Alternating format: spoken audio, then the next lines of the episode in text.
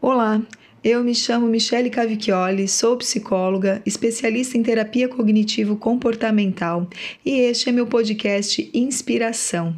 A ideia é que ele seja uma pílula para a sua semana e lhe traga inspiração para a ação. A característica é que ele seja rápido, objetivo e desperte a sua atenção para você mesma para que você pense como você tem conduzido alguns assuntos na sua vida, com foco em sua saúde mental e bem-estar.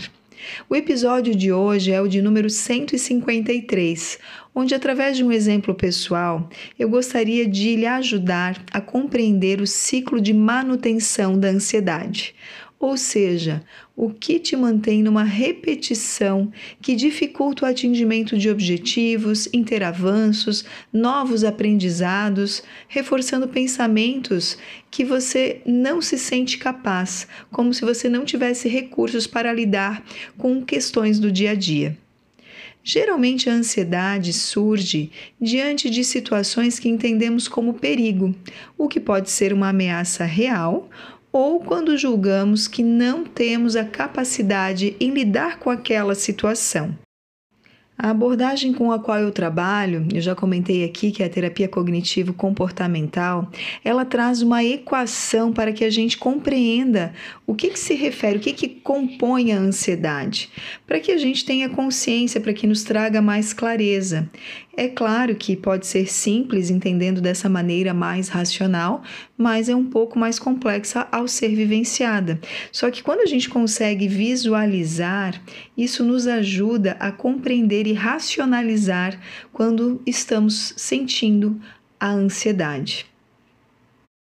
Lembrando que toda emoção ela tem a sua funcionalidade, ou seja, até certo ponto ela traz benefícios.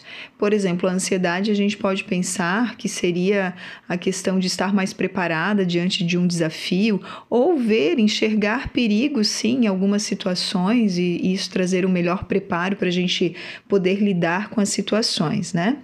É, a questão é o excesso. E aqui eu quero que você use um pouquinho a sua criatividade, a sua imaginação para imaginar essa equação do que, que é a ansiedade, conforme a TCC nos traz, tá?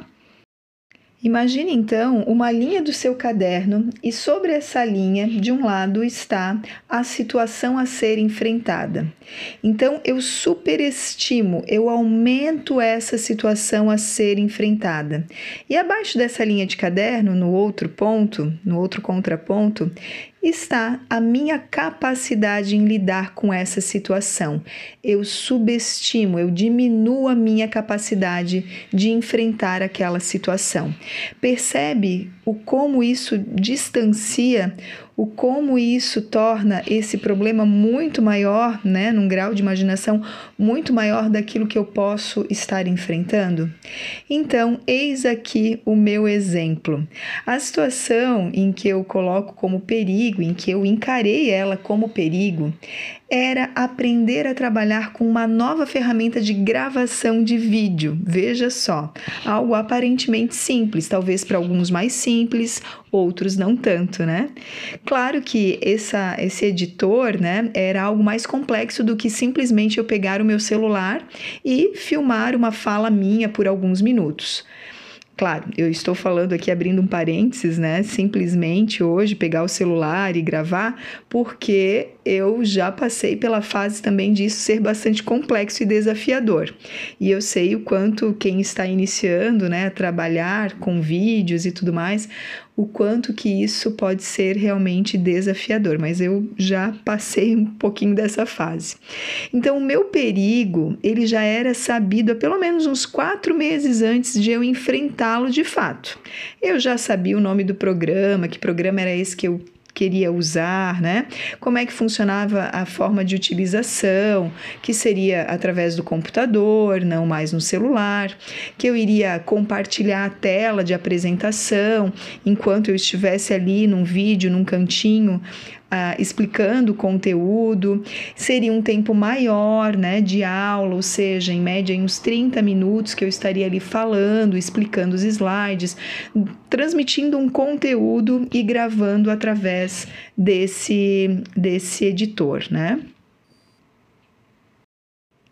Esse simples fato de aprender a lidar com uma nova ferramenta, para mim, era muito grande na minha forma de ver, era muito, era muito trabalhoso, era grandioso.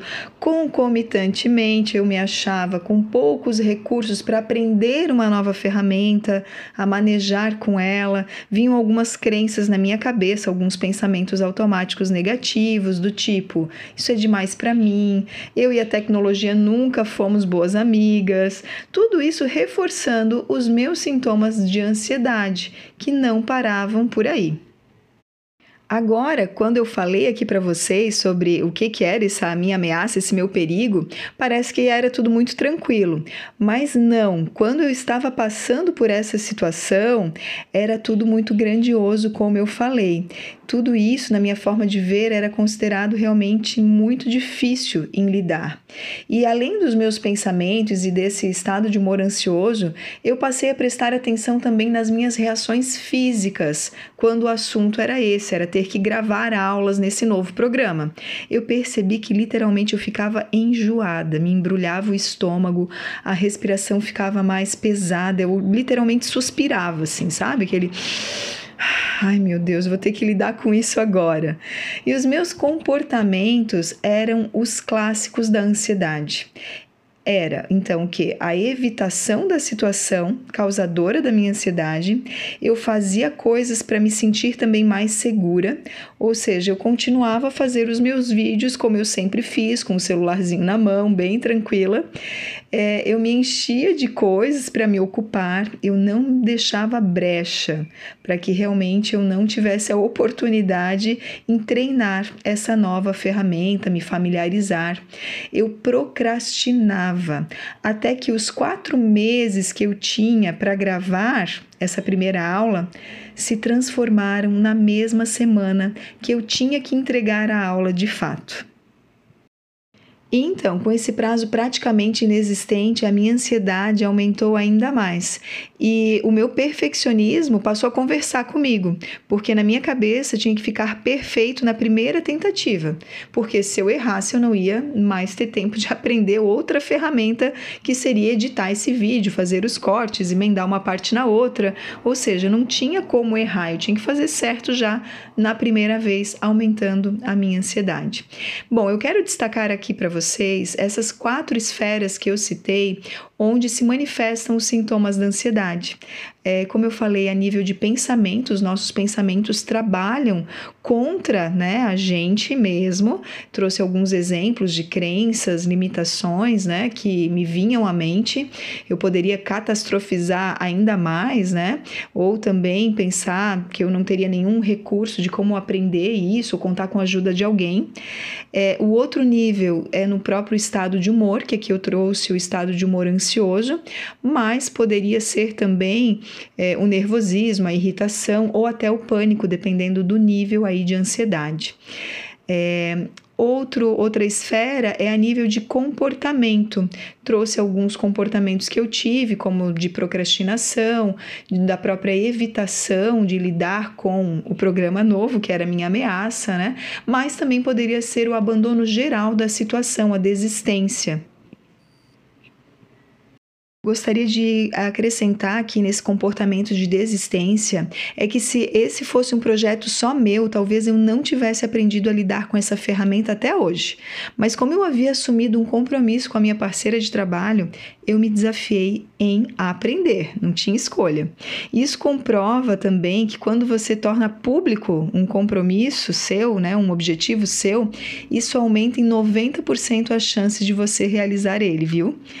É, outra esfera que também é dos sintomas físicos que acontecem quando a gente está com é, ansiedade, né? Então, o que que acontece? Aqui eu trouxe alguns exemplos meus que eram enjoo, embrulho no estômago, mas podem ocorrer outros, como uma excessiva dor de cabeça, suor nas mãos.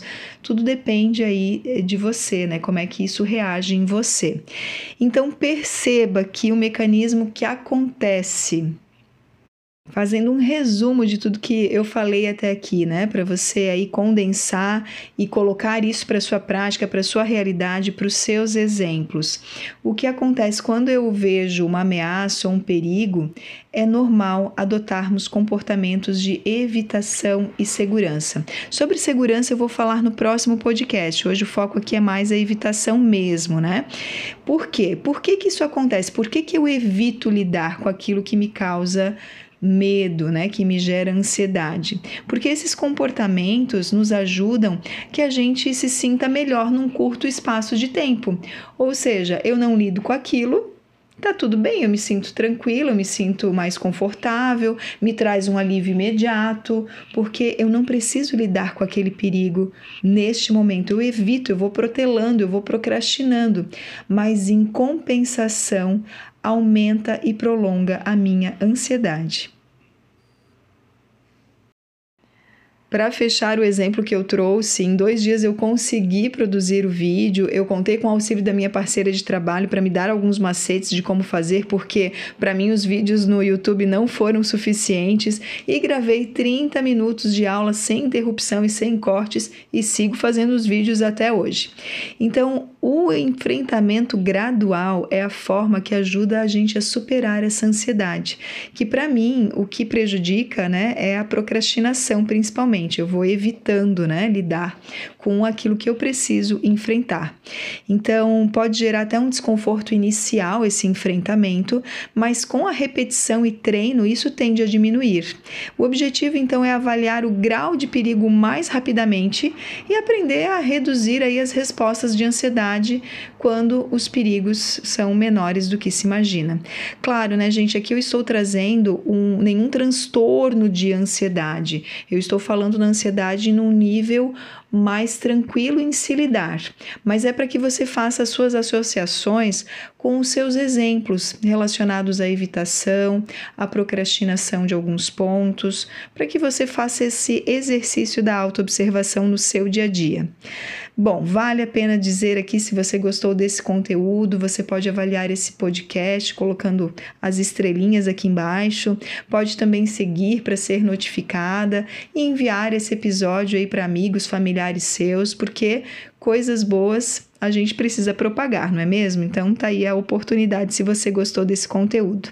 E se você ficou com vontade de conversar mais, saber mais, saiba que eu sempre deixo um espaço na minha agenda para esse bate-papo. Eu só preciso que você me sinalize através do meu perfil do Instagram. É, vou deixar aqui os meus contatos também aqui na descrição, no link logo aqui embaixo.